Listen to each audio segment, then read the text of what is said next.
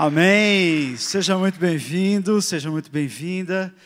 Muito bom estar aqui essa noite. E eu quero convidar você mais uma vez a fechar os seus olhos, nós vamos orar. Senhor Jesus, obrigado, Pai, porque o Senhor nos trouxe aqui mais uma vez e diante do Senhor, ó Deus, nós abrimos o nosso coração para o processo que o Senhor deseja fazer em nós.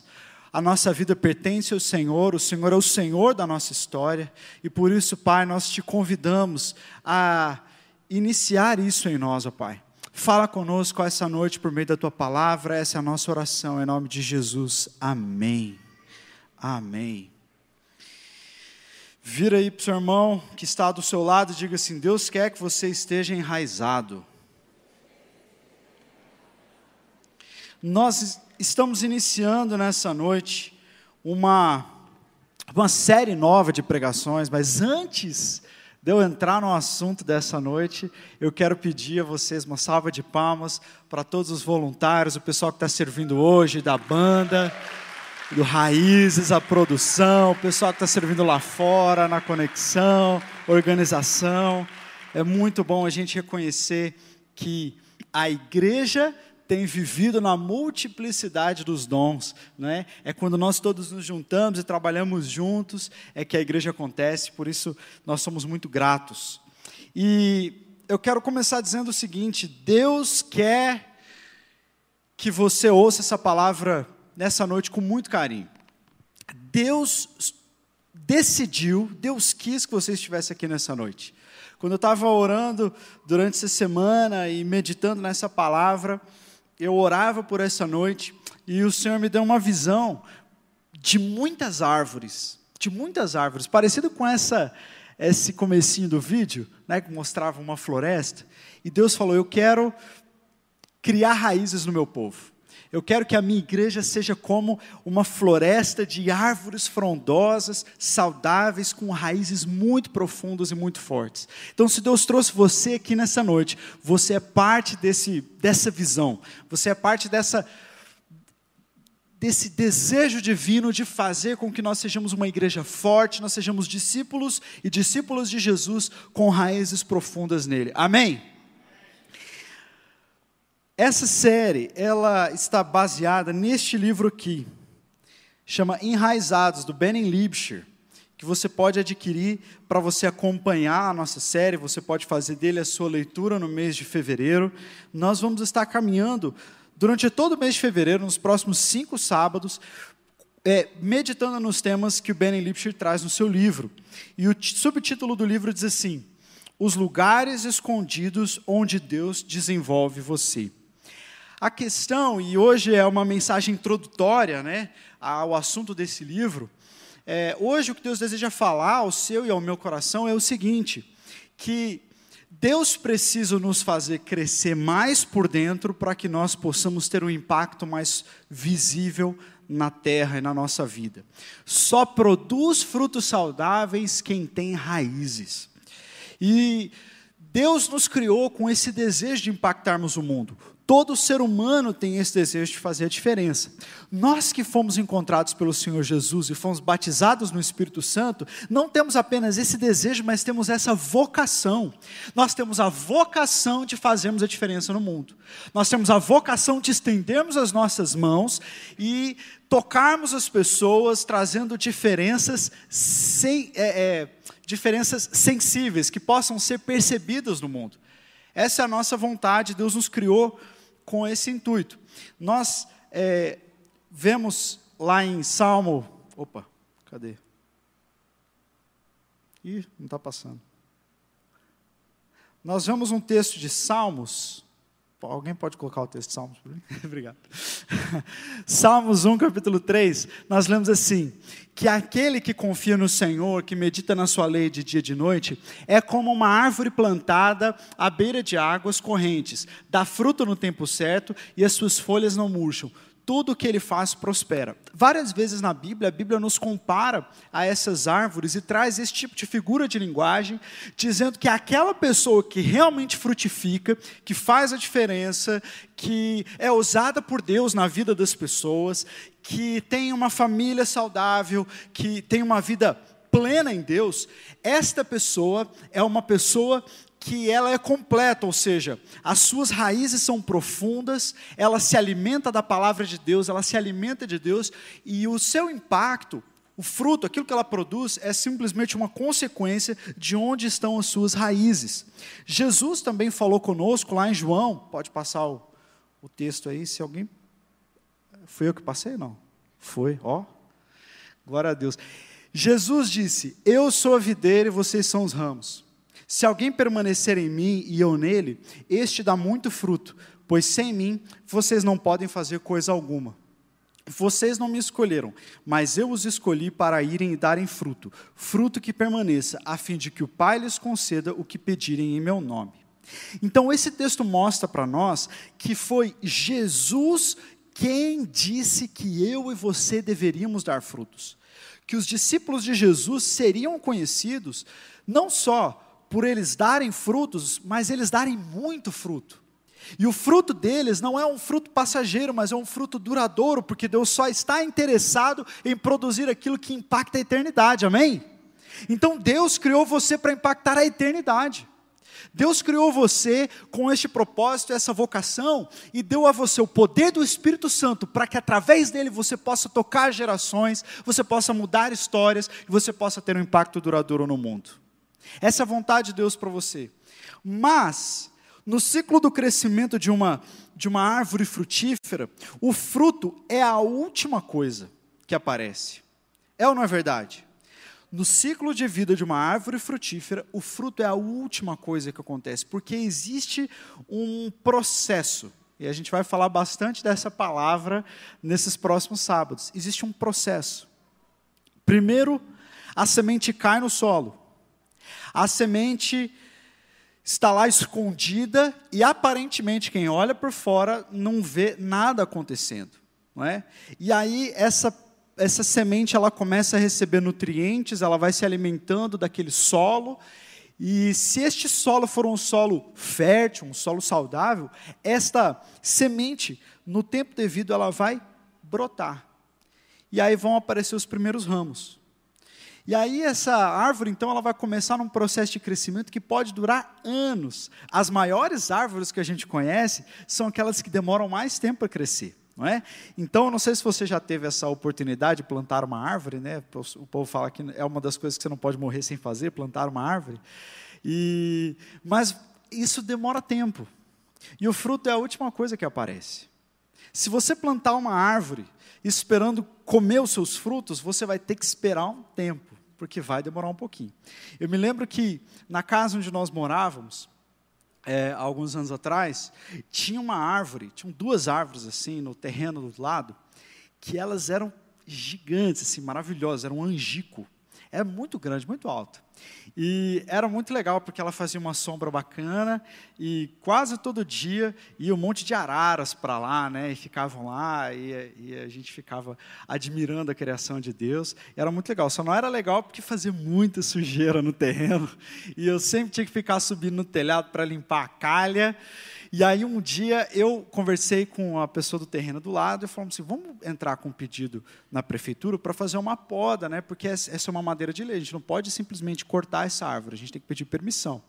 E aí a, a, a, a engenheira ambiental foi lá na, no terreno, ela olhou a árvore e ela falou assim, olha, essa árvore aqui, ela é muito especial. Pensem muito bem se vocês querem é, fazer esse pedido porque essa árvore chegou aqui muito tempo antes de vocês, entendeu? E vocês olham para cima e tudo aquilo que vocês veem do lado de fora, vocês podem imaginar o dobro abaixo da terra. Então, assim, eu fiquei olhando e falei, não, não é possível. Ela falou, é, o dobro do que você está vendo para cima tem para baixo. E eu fiquei imaginando, cara, que fantástico isso, não é? Como que essa árvore se desenvolveu no secreto, na, no, no, ambiente oculto, e só depois de muitos anos é que a gente viu essa, essa, esse resultado. Mas, nós aprendemos que uma fundação será sempre maior do que aquilo que ela está suportando. Então, esse sistema de raízes profunda é como os alicerces de uma casa. Assim como você não pode construir uma casa começando pelas paredes, você não pode esperar o fruto de uma árvore que você acabou de plantar a semente. a, a fundação da casa é muito importante. E quando, não sei quem aqui já teve oportunidade de, de é, é, é, participar, né? não sei, às vezes você fez uma reforma na sua casa ou construiu a sua casa, você se lembra da sujeira que era quando estava colocando a fundação. É ou não é verdade? A sujeira, e é barro, e tem que escavar, e tem que colocar concreto, tem que colocar isso, estaca e tal. E eu me lembro quando a gente estava, quando nós nos mudamos para essa casa, nós é, fizemos uma pequena obra para construir uma varanda assim para poder fazer célula, né, e a garagem.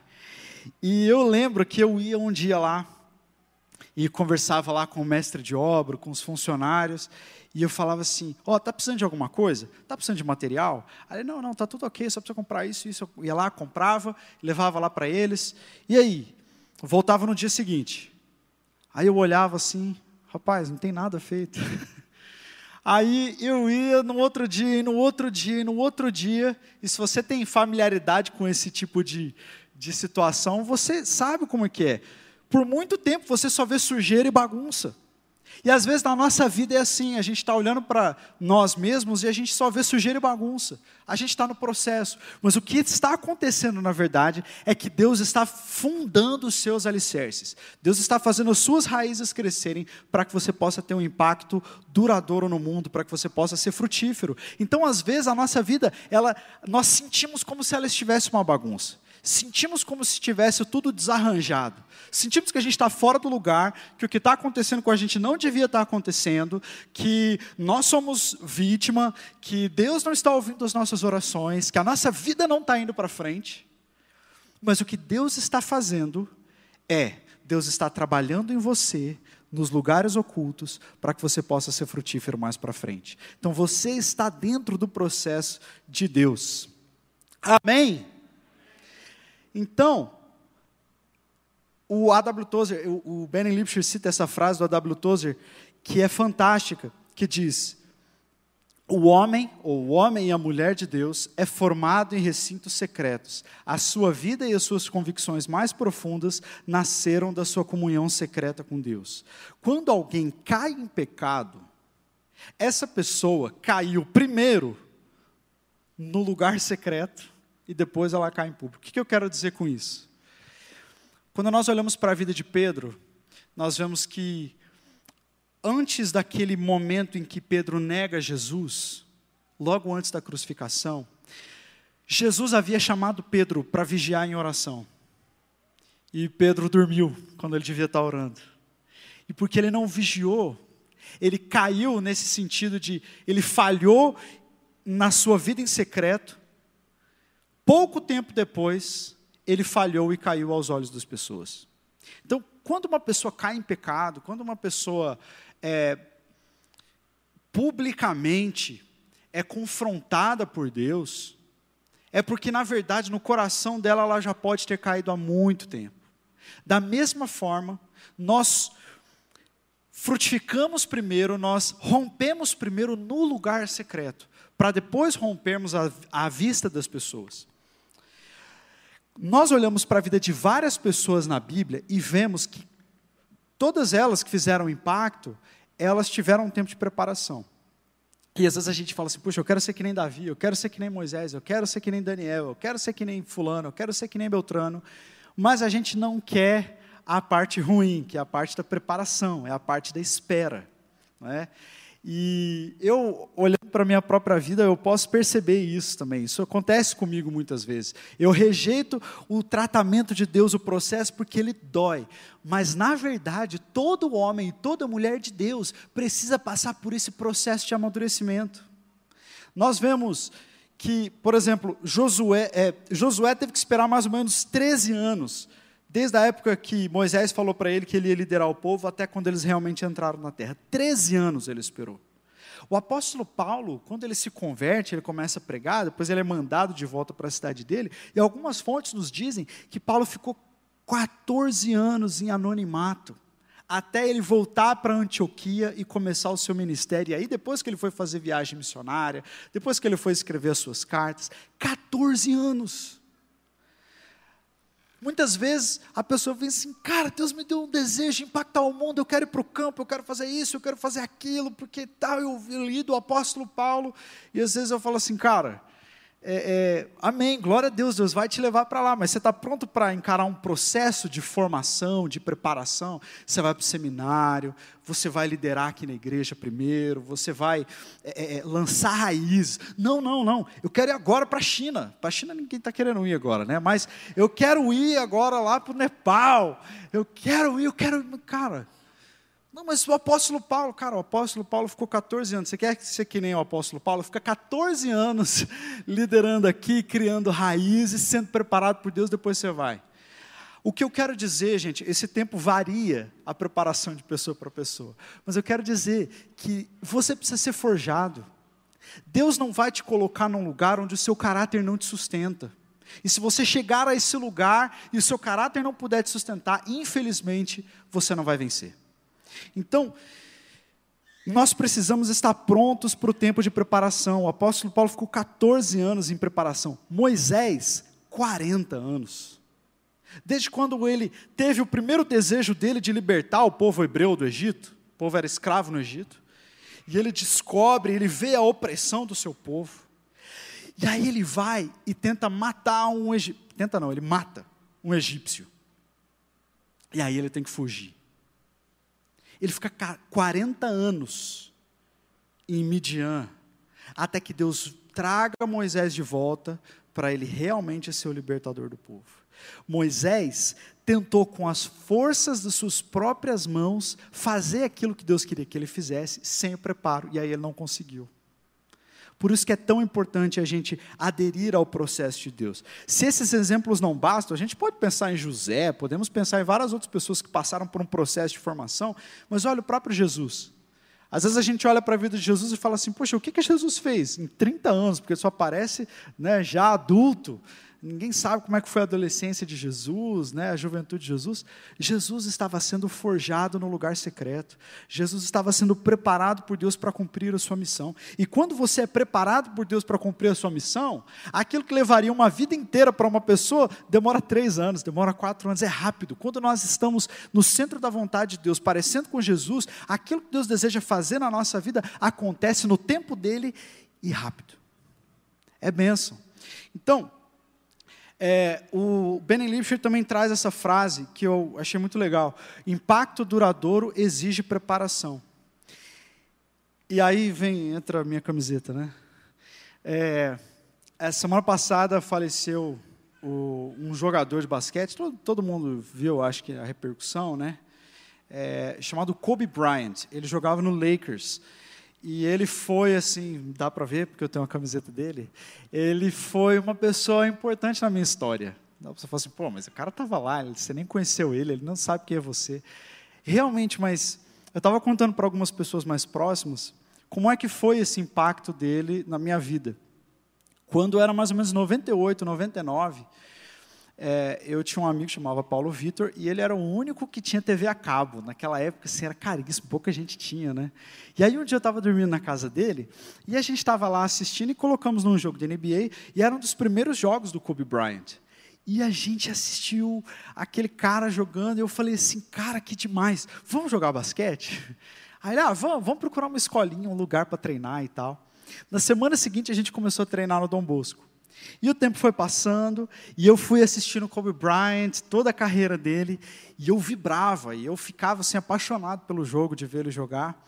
E comecei a jogar, jogar, joguei na escola, e comecei a disputar alguns campeonatos por alguns times, e eu não cheguei a me profissionalizar, né? Passei até nos testes que eu fiz em, em outras cidades, mas Deus tinha outros planos para mim.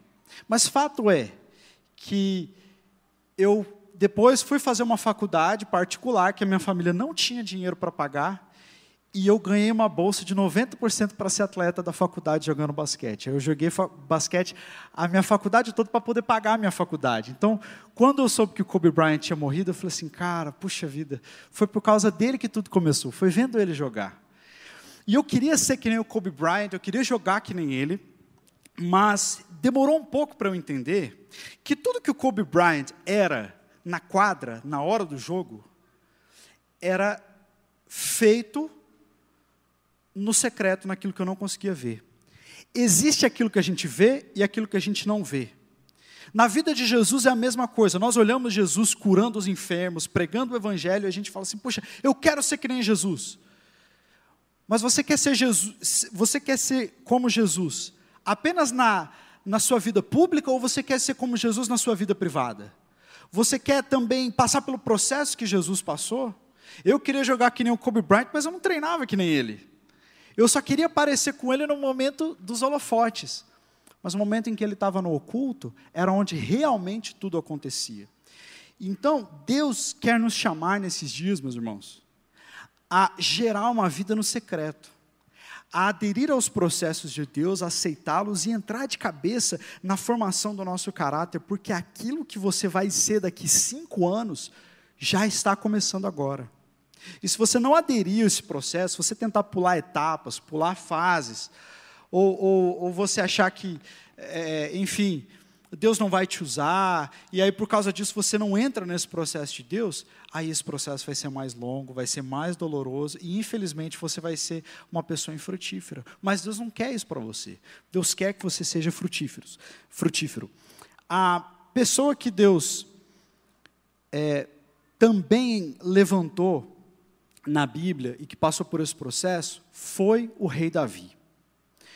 E esse livro que nós vamos estudar explora bastante alguns detalhes da vida do rei Davi e fala do sistema de raízes que foi gerado em Davi. É, quando Davi era adolescente, provavelmente por volta dos seus 13, 14 anos, Davi era o menor de seus irmãos e ele era um pastor de ovelhas. E então o profeta Samuel vai até a casa de Jessé, do seu pai, porque Deus tinha falado para Samuel: olha, você vai lá e lá eu vou levantar o próximo rei de Israel. Você vai ungir o próximo, o próximo rei. E Samuel foi. E ele chega na casa de Jessé, debaixo de uma direção de Deus, e pergunta para Jessé: Jessé, onde estão seus filhos? E aí ele manda chamar todos os filhos, aqueles que eram mais fortes, aqueles, né, os, os mais velhos e tal, e eles fazem quase como um desfile diante de Samuel. E Samuel então pergunta para Deus: quem é destes aqui o novo rei de Israel? E Deus fala para Samuel: olha, não é nenhum deles. Tem um texto que é fantástico, está lá em 1 Samuel 16, 7, que diz assim: O Senhor, contudo, disse a Samuel: Não considere a sua aparência nem a sua altura, pois eu o rejeitei. O Senhor não vê como homem, o homem vê a aparência, mas o Senhor vê o coração. O homem vê o exterior, mas Deus vê o que está em oculto. E deixa eu te falar uma coisa muito séria, presta atenção. Ronaldo Lidório diz assim, é uma, uma das minhas frases preferidas. Ele diz: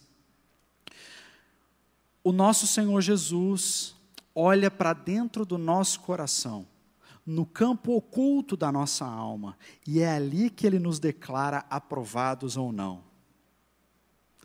Deus não se impressiona com quão bem a gente fala, Deus não se impressiona com as nossas habilidades, Deus não se impressiona com aquilo que nós fazemos do lado de fora os olhos do Senhor estão postos no nosso coração, no campo oculto da nossa alma. E é ali, neste campo oculto, que Deus declara que nós somos aprovados ou não. Nós precisamos nos preocupar mais com aquilo que está dentro do que com aquilo que está fora. Precisamos nos preocupar mais com a essência do que com a aparência. Precisamos nos preocupar mais com o caráter do que com o talento. Precisamos nos preocupar mais com o processo do que com os resultados. Quando eu falo que a gente tem que se preocupar mais com os processos, os advogados adoram, né? Tem que amar o processo. Mas em Lucas 8, Jesus está contando uma parábola e ele diz assim: As sementes que caíram sobre as pedras são aqueles que recebem a palavra com alegria quando a ouvem, mas não têm raiz. Eles creem durante algum tempo, mas desistem na hora da aprovação. As sementes que caíram entre os espinhos são aquelas pessoas que ouvem, mas ao seguirem o seu caminho são sufocados pelas preocupações, pelas riquezas e pelos prazeres dessa vida e não amadurecem. Essas, essas duas sementes que Jesus usa né, como figura de linguagem na sua parábola são duas sementes que não frutificaram porque não lançaram raízes no solo.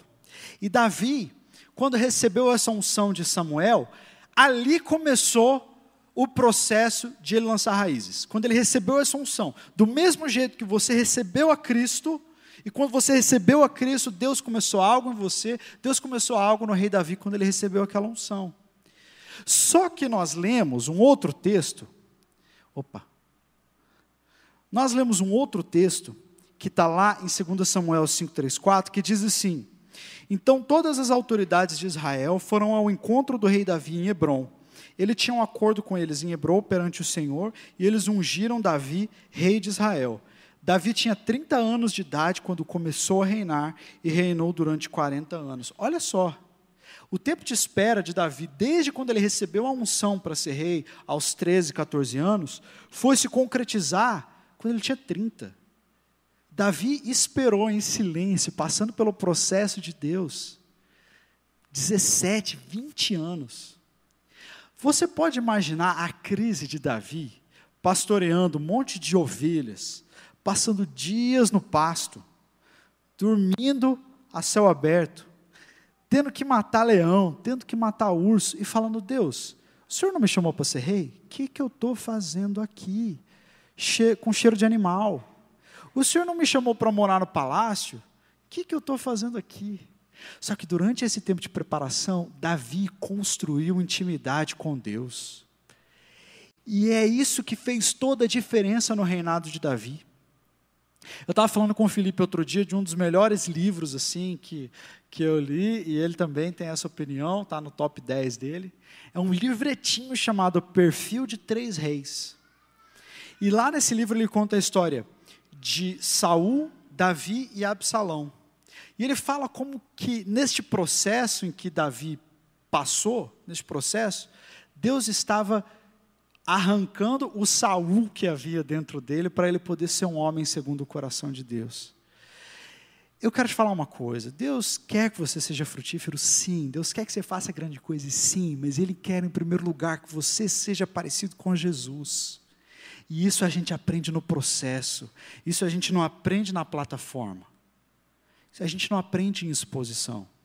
A gente aprende quando a gente recebe de bom grado o processo pelo qual Deus nos conduz. É Ele que vai nos fazer frutificar. Amém? Quantos estão me entendendo? Diga sim. Algo assim aconteceu comigo também. Quando eu tinha por volta de 12, 13 anos, eu fui numa campanha de Kings Kids. Vocês já estão fartos dessa história, né? mas para aqueles que ainda não ouviram, eu tinha uns 12, 13 anos e eu estava na campanha de Kings Kids, que é uma campanha, uma viagem missionária assim para adolescentes. E eu tinha ganhado um livro chamado O Apóstolo dos Pés Sangrentos. Parece título de coisa de terror, né? o homem da mão sangrenta. Não, apóstolo dos pés sangrentos. Ele contava a história de um indiano chamado Sundar, que se converteu e foi um missionário em toda a região da Índia, do Nepal e do Tibete. E ele andava descalço, por isso que ele deixava às vezes pegadas de sangue. E as pessoas falavam que ele era o apóstolo dos pés sangrentos, porque ele andava por toda parte falando de Jesus. E quando eu li aquele livro, eu fiquei muito impactado. Muito, eu adoro biografias. Então, eu fiquei muito impactado. E aí, um, só para você ter uma ideia do, do que o Boanerges Ribeiro, que é o autor, conta nesse livro, ele diz que ele andou por toda parte lá. Quando os primeiros missionários das grandes juntas foram chegando nas vilas remotas do Tibete e do Nepal, eles iam pregar sobre Jesus, falar que Jesus amava eles, que Jesus era assim, contavam a história de Jesus. Aquelas pessoas falavam assim: ah, a gente conheceu, ele morou aqui na vila. De tão parecido que o Sondar era com Jesus. E eu falei assim: puxa vida, eu quero ser um missionário também. Eu quero ir nesses lugares. E Deus colocou um amor pelo Nepal no meu coração. Naquela época, pouca gente assim falava do Nepal, não tinha muita, muita ênfase assim, na mídia e tal. Muita gente, até quando eu fui, falava assim: ah, o Nepal fica na África. Eu falava, não, fica na Ásia, do lado da China. Né? E eu então cresci, passei a minha adolescência com esse desejo de ir para o Nepal. Só que eu não conhecia ninguém que estava no Nepal. E aí, chegou até uma época assim que o povo olhava para mim e falava: "Ah, isso é coisa de criança, de adolescente, Nepal, de onde que ele tirou esse país, né?" Ah, e tal, e às vezes as pessoas não me davam muita bola. Até eu comecei a achar, pô, será que é coisa da minha cabeça? Será que eu estava assim muito emocionado no dia e tal? Mas não, Deus tinha colocado esse despertamento no meu coração. De verdade. Mas eu estava no processo das raízes ainda. Eu não estava pronto para ir. Então, quando eu é, é, eu lembro que eu estava começando a faculdade, eu estava passando por um avivamento pessoal muito grande. Eu falei para meu pai: pai, eu, eu quero ir para o Nepal. Agora eu quero ir para missões. Agora chegou o tempo. Já passaram, já passaram aí quatro, cinco anos. Agora está na hora. Aí meu pai falou assim: não, você vai fazer faculdade primeiro. Você vai se formar. Você quer ser um homem de Deus, você precisa ser um homem primeiro. Então você vai estudar e vai trabalhar. E aí depois Deus vai te conduzir. É o processo, as raízes. E eu odiei quando ele falou isso. Eu falava para Deus: Deus, eu quero ir por amor às almas. Meu pai é um incrédulo, pecador, não quer me deixar. Né, demoniado, Senhor, liberta ele. Mas, ele estava certo. Deus estava me preparando no lugar oculto, no lugar secreto. E mal eu podia saber que depois de alguns anos, quando o Senhor me levou para o meu preparo missionário lá no CTMDT, eu cheguei lá com 24 anos. Então já tinha passado uns 10 anos do meu chamado, 10, 11 anos. Eu cheguei lá e eu falei assim: agora eu vou para o Nepal, agora está na hora, porque agora eu estou no seminário de missões. Aí eu cheguei no, no pastor Gustavo e falei assim: pastor, ah não, eu subi na torre de oração, né? Tinha uma torre de oração lá, uma salinha lá em cima. É, é para crente mesmo, porque tinha que subir uns 20 mil lances de escada. Só quem queria orar mesmo que ia. E aí eu cheguei lá, e gente, a confirmação de Deus. Tinha uma bandeira do Nepal na sala, um mapa do Nepal. Eu falei, ó, tá tudo apontado, agora é a hora, agora é a hora, agora eu vou. Aí eu cheguei no pastor Gustavo, falei, pastor, é, eu já sei para onde eu quero ir daqui dois anos. Quando terminar meu curso e chegar no, no meu prático, eu quero ir para o Nepal. Aí ele falou assim, querido, Take your little horse out of the rain. Tira o seu cavalinho da chuva. Nós não temos projeto no Nepal. Nós não temos missionários no Nepal, a gente só manda aluno para onde a gente tem projeto. A gente não tem nenhum projeto no Nepal, então você vai ter que escolher outro projeto. Aí foi outra crise. Falei, Deus, eu nunca vou para o Nepal, é coisa do meu coração mesmo, não é possível. Mas Deus estava me forjando no secreto, Deus estava trabalhando no meu caráter, Deus estava me dando recursos que eu não sabia que eu ia precisar lá na frente. E aí, no meu último ano, é, o pessoal estava escolhendo né, o país para onde ia, né, ou o projeto para onde iria. E eu pulei uma parte. É, depois dessa crise, eu fui para Deus e Deus falou assim: Filho, eu quero te ensinar uma coisa. Você tem que ser mais apaixonado por mim do que pelo campo missionário. Porque se você for mais apaixonado pelo campo do que por mim, você vai entrar em crise. Agora, se você for apaixonado por mim, eu vou te levar para onde eu quiser, e você vai ser, como Jesus disse para Nicodemos em João capítulo 3, como uma folha levada pelo vento, e meu espírito vai te soprar para onde eu quiser, mas você, o seu amor precisa estar em mim, e não no campo. Ah, eu entendi. Eu aprendi isso, peguei para a minha vida, me desapeguei do Nepal, né? Desapeguei, falei, não, Deus, se o Senhor quiser me mandar para qualquer lugar, eu vou, para Porto Murtinho, sei lá, qualquer lugar, não tem nada a ver com o Nepal, eu vou.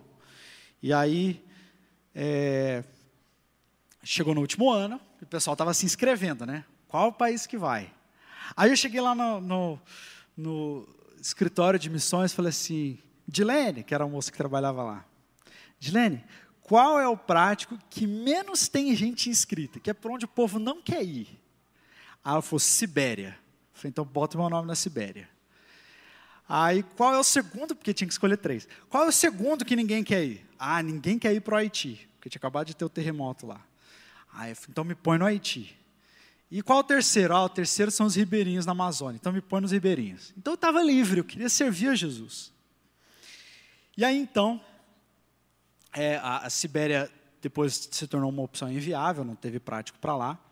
E aí eu caí para o Haiti. Me colocaram como líder da equipe do Haiti. Aí, gente, eu orava pelo Haiti. Eu chorava pelo Haiti.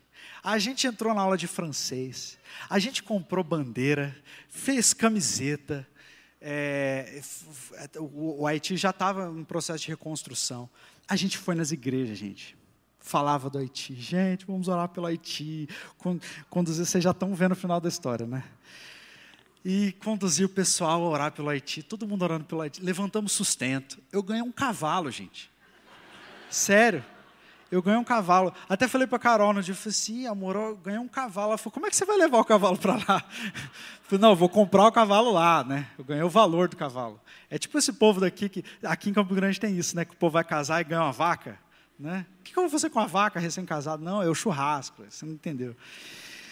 Mas teve até uma menina aqui da igreja que ela ganhou uma vaca, ela falou assim: ah, é, vai ser bom assim, porque tem um quintalzinho lá em casa, a gente vai poder deixar ela. Eu falei, não, filha, acho que você não entendeu. Você está querendo te dar um churrasco. Mas enfim, eu ganhei um cavalo para ir para o Haiti. Porque lá no Haiti a gente ia trabalhar em regiões muito remotas e tal. E aí, duas semanas para a formatura, o pastor chama a gente na sala dele. Duas semanas acabando a formatura, então a gente ia dali três meses para o Nepal. Aí ele falou assim, gente, não vai mais ter prático no Nepal. Ou, oh, no Haiti, perdão. Não vai mais ter prático no Haiti. Aí a gente falou assim, mas como assim? A gente já levantou sustento, temos projeto, temos contatos lá, está tudo pronto para ir para o Haiti. É, mas está tendo surto de cólera, e está todo mundo saindo do Haiti, está igual o do coronavírus, as fronteiras estão fechadas, não pode mais entrar no Haiti. Vocês não vão poder ir para o Haiti. Eu falei, puxa vida, e agora? Para onde que a gente vai? Com três meses. Aí ele falou assim: Olha, nós conhecemos alguns missionários que trabalham com plantação de igrejas nas montanhas do Nepal. O que, que, vocês acham de ir para lá? E esse pastor era outro, não era o primeiro. Ele não sabia do meu desejo de ir para o Nepal. Aí ele falou assim: O que, que vocês acham de ir para o Nepal? Eu falei: You are kidding with my face. Tá brincando? Sério? Aí ele falou, sério. Eu falei, pastor, eu preciso te contar a minha história. Eu contei toda a história para ele. Ele falou assim: olha, agora chegou o momento. Em dois meses, a gente até adiantou, nós estávamos pisando, eu estava pisando no Nepal pela primeira vez. E eu me lembro de chorar quando aquele avião aterrissava. E sabe qual foi o maior ganho? Que eu estava chorando por causa de emoção de chegar no Nepal, porque eu amava tanto o Nepal. Eu amava o Nepal, eu amo o Nepal. Se me deixar, eu volto. Mas eu estava chorando porque eu sirvo a um Deus fiel. Um Deus que fala, um Deus que cumpre. Nesse tempo eu aprendi a confiar. Nesse tempo eu aprendi que eu deveria amar o Senhor acima das pessoas. Nesse tempo eu aprendi coisas que me foram muito úteis no Nepal, inclusive a fisioterapia que eu queria largar, e meu pai falou para não largar. Eu fui servir num hospital, fiquei servindo num hospital por quase um mês, como fisioterapeuta. Escrevi um outro projeto para outros fisioterapeutas entrarem naquele hospital para servirem como missionários. Olha só o que, que Deus estava trabalhando na minha vida em secreto, as raízes. E é assim que Deus trabalha em nós. Deus trabalha no secreto. Você pode achar que você está muito longe do cumprimento do seu chamado, mas, meu irmão, você serve a um Deus fiel, assim como eu sirvo. Deus está trabalhando em você. Às vezes você tem um sonho de estar no ministério, de, de ser um missionário, às vezes você tem um sonho de ser um empresário, você tem um sonho de, de ser um, um profissional liberal, de abrir sua empresa, não sei.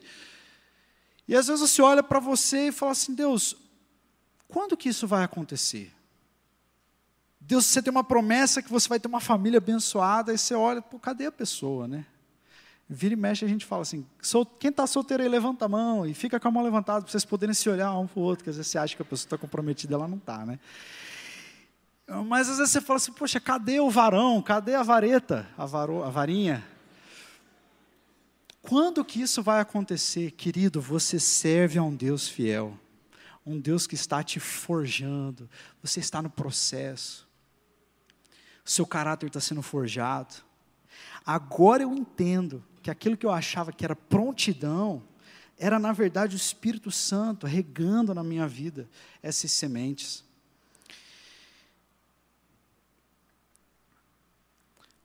Durante esse mês, nós vamos falar sobre os três solos onde Deus nos planta para que nós sejamos realmente frutíferos, sempre olhando para a vida de Davi. Porque Davi foi alguém que começou bem, alguém que terminou bem.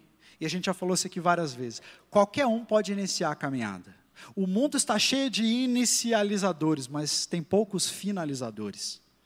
Você olha para o começo da São Silvestre, eu vi um, um, vídeo da São Silvestre, quando teve agora no, no, no, final do ano. Rapaz, tinha um cara com a fantasia de Minion na largada da São Silvestre. Falei, o que esse cara foi fazer aí com a fantasia do Minion? Qualquer um começa. Qualquer um está na largada, qualquer um pode achar, ah, agora eu vou. Mas só aqueles que se submetem a esse processo de criar raízes são aqueles que terminam e frutificam. Amém? Amém ou não? Tem uma coisa que eu falo também bastante com o pessoal que é mais próximo de mim, é sobre essa ilusão que às vezes até as próprias redes sociais criam em nós. A gente vê essas pessoas que são os ícones, né? E a gente segue elas e a gente acha que é, é, é, a gente conhece a vida delas, né? E a gente só vê aquilo que é exposto.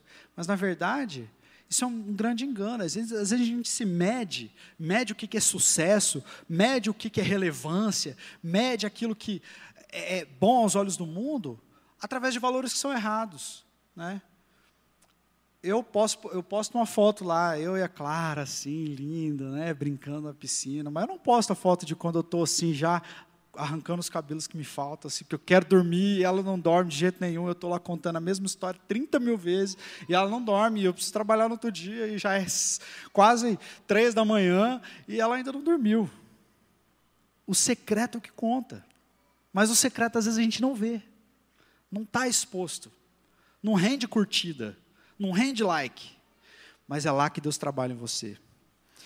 Se você acha que você pode medir a vida através dos momentos que a pessoa captura na câmera, você está que nem o povo no convés do Titanic. Você acha que você está vendo um iceberg, mas o iceberg está todo lá embaixo. Você só está vendo uma pontinha do que é. Nesse mês, então, nós vamos falar sobre a vida de Davi e os três solos onde Deus plantou Davi. São os três solos onde Deus nos planta para que a gente seja frutífero. O primeiro solo é o solo da intimidade. Deus conduziu Davi a uma vida de intimidade no secreto antes que ele se tornasse rei, para quando ele se tornasse rei, ele fosse um rei segundo o coração de Deus. Isso não impediu Davi de errar, isso não impediu Davi de muitas vezes é, é, fazer coisas que Deus não aprovava, mas isso garantiu que Davi, mesmo quando ele errasse, ele se arrependia e voltava para Deus. Então Deus plantou Davi no solo da intimidade. O segundo solo é o solo do serviço. Quando a gente olha para Davi, a gente vê que Davi estava sempre servindo as pessoas. Olha só que louco isso. Davi estava pastoreando ovelhas. Os irmãos mais velhos dele estavam na guerra, no fronte de batalha. Aí o pai dele chama ele e fala assim: Filho, vai levar queijo para os seus irmãos. Aí ele vai. Ele não estava na batalha ele vai levar queijo para os irmãos. Quando ele chega lá para levar queijo, ele vê o gigante Golias afrontando o exército de Israel e o povo todo covarde.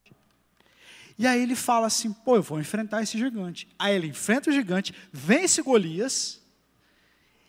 E uma das maiores conquistas da história de Davi aconteceu quando ele estava levando queijo para os irmãos.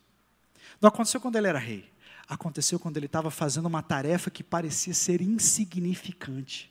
Mas as maiores conquistas de Deus na sua vida vêm quando você se dispõe a fazer aquilo que aos olhos humanos pode ser insignificante. Servir as pessoas, levar queijo. Mas Deus está te forjando no solo do serviço, está te plantando. Então Davi ele era servo. Quando a gente vê quando ele cresce um pouquinho, ele serve o rei Saul. E ele é, é, ficava lá tocando arpinha para Saul quando Saul estava atribulado, não é? Ele serve como um general do exército a Saul e ele é totalmente fiel a Saul. Nós não vamos ter um impacto duradouro se nós não aprendemos a servir. Se Deus não plantar o nosso coração no solo do serviço. Se a gente for arrogante, se a gente achar que as pessoas é que tem que servir a gente, que eu sou grande demais para fazer uma tarefa simples como passar a fita nas cadeiras, né, que a gente passa sempre aqui é, antes de começar o culto, de carregar um púlpito, de colocar, de servir água para alguém, de fazer coisas insignificantes. Deus quer nos levar a esse lugar de serviço. E o terceiro solo é o solo da comunidade. Davi entendeu, quando ele se reuniu com os 400 valentes lá na caverna de Adulão, o que significava dar a sua vida pelas pessoas. O que significava confiar nas pessoas. Liderar as pessoas com uma visão. Porque aquilo que Deus vai fazer através de você, Deus vai fazer para a glória dele e o benefício das pessoas.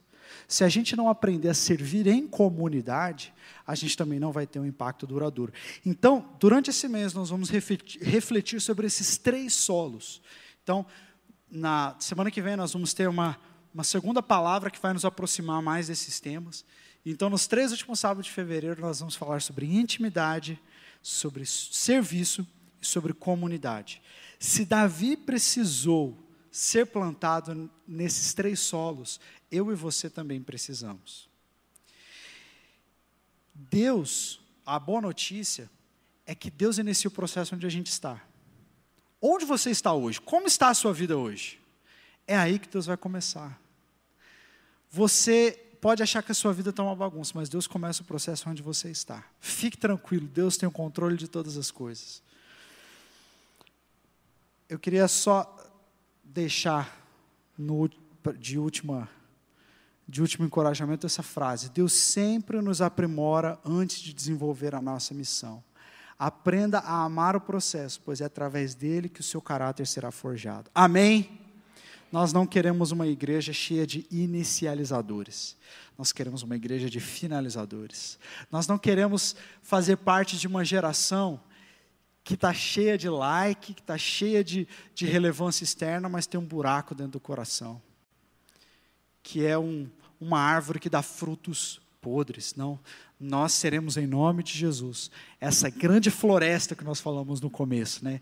De gente com raiz profunda, gente de caráter tratado, gente que foi plantado em intimidade, em serviço e na comunidade para servir a Deus. Amém? Quero te convidar a ficar de pé no seu lugar. Nós já estamos encerrando, mas eu quero orar mais uma vez com você. E eu quero que nessa noite você diga sim para Jesus. Diga sim.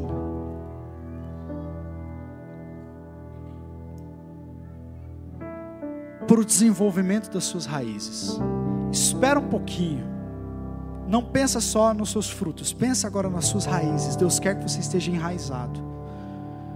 Porque uma das coisas que acontece com árvores que têm raízes fracas e pequenas é que quando bate o vento, quando vem a chuva, estas árvores, essas plantas, elas são arrancadas.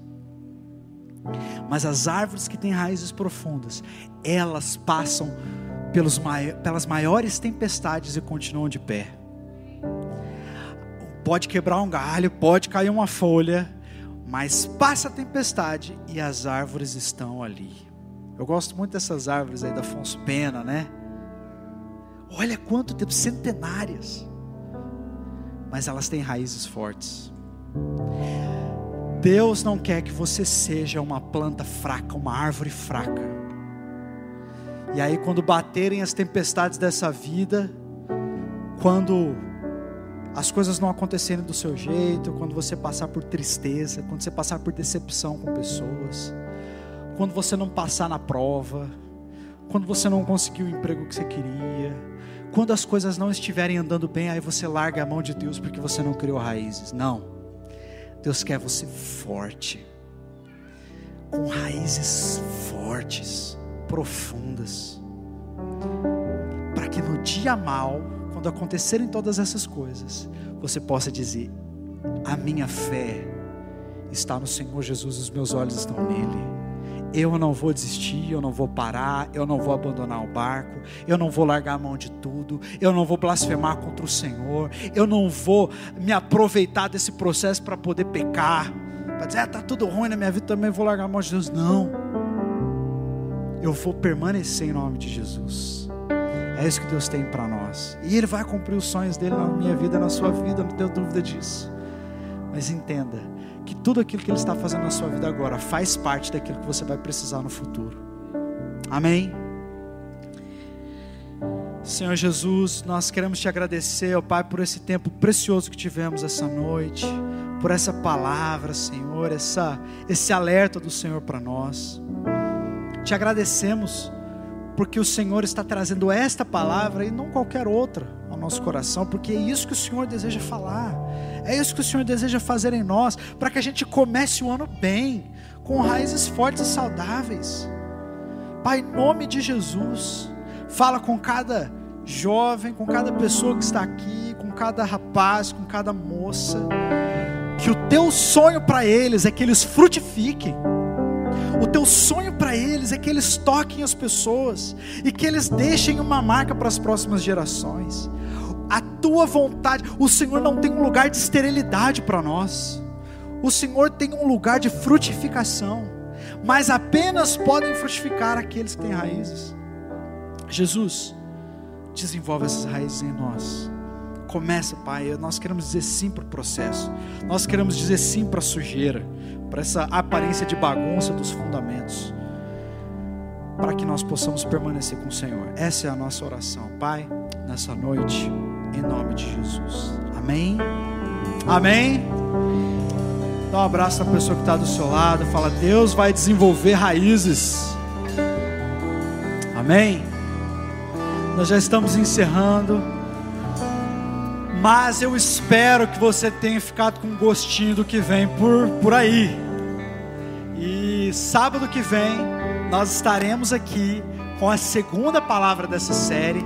Então, meu conselho para você: vai atrás desse livro, faz essa leitura junto conosco. Vamos navegar por esse livro que é muito bom. Eu li ele tem uns dois anos. Eu estava voltando da Guatemala de uma conferência que eu fui. Eu conversei com um amigo e falei, cara, o que, que você está lendo? Aí ele falou, estou lendo Enraizados, do Benny Lipscher. Aí eu falei, ah, vou ler também. E cara, que livro fantástico. Então quero te convidar a entrar nessa jornada com a gente. Sábado que vem a gente continua. Amém? Que a graça do nosso Senhor Jesus Cristo, o amor de Deus Pai e a atuação do Espírito seja conosco, o povo de Deus, desde agora e para sempre. Amém